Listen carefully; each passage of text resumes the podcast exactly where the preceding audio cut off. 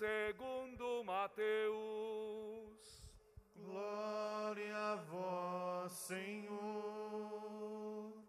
Naquele tempo, os fariseus fizeram um plano para apanhar Jesus em alguma palavra.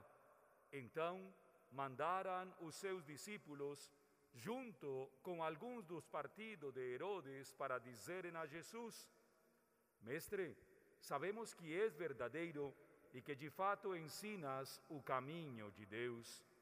Não te deixas influenciar pela opinião dos outros, pois não julgas o homem pelas aparências. Dize-nos, pois, o que pensas. É lícito ou não pagar o imposto a César? Jesus percebeu a maldade deles e disse: Hipócritas, por que me preparais uma armadilha?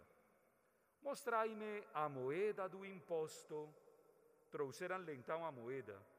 Jesus disse: De quem é a figura da inscrição desta moeda? Eles responderam: De César. Jesus então lhes disse: Dai, pois, a César o que é de César e a Deus o que é de Deus. Palavra da salvação. Glória a vós, Senhor.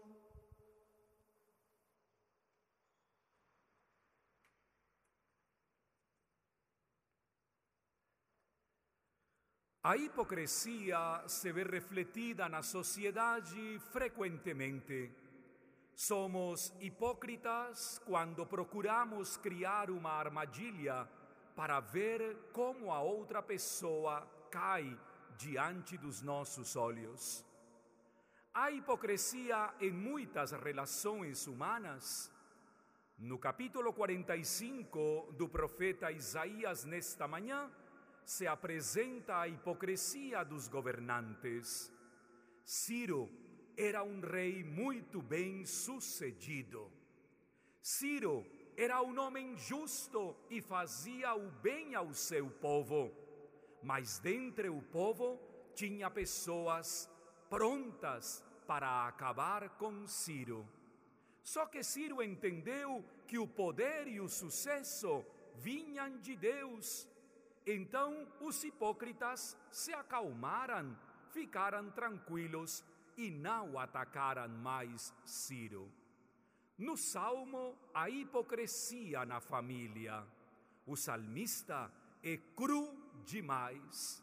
O pai conspira contra o filho, a filha conspira contra a mãe, e os irmãos entre eles conspiram entre si para ver quem fica com a maior parte da herança. A hipocrisia em casa deve causar uma dor terrível. Já pensou um marido hipócrita com a sua esposa? Já pensou um filho hipócrita com o seu pai e a sua mãe, demonstrando algo que não sente nem vive? Paulo, na carta aos Tessalonicenses, vai fazer um convite: por favor, vivamos na caridade entre nós, porque há muita hipocrisia na nossa igreja. Na comunidade se percebem gestos hipócritas frequentes e constantes. Dirá Paulo aos Tessalonicenses e este domingo aos londrinenses: de que adianta ter uma igreja missionária se somos uma partida de hipócritas, de inimigos e de pessoas que só procuramos o mal. Por incrível que pareça, o evangelista Mateus vai colocar os fariseus de novo numa atitude soberba com Jesus. Começam a encher Jesus de incenso e de confete. Tantas saudações, Mestre, sabemos que tu és bom Mestre, sabemos que tu nunca julgas pelas aparências. Mestre, tu és o melhor. Dinos uma única coisa. Jesus, percebendo a hipocrisia no seu coração, não poupa um minuto para lhes dizer: hipócritas. Hipócritas. Meus irmãos e minhas irmãs, se há algo que devemos eliminar na nossa experiência religiosa, é a hipocrisia. A Deus não lhe podemos dizer uma coisa e pensar uma coisa contrária, pois é completamente falso. Nenhum César neste mundo jamais alcançará a ser o Messias. Muitos hipócritas têm vontade de serem Deus. O único Deus verdadeiro é transparente, é a verdade em pessoa e, sobretudo, nos ajuda a viver uma religiosidade cada vez mais pura e limpa.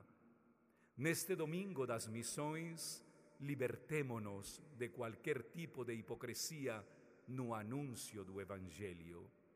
Que assim seja.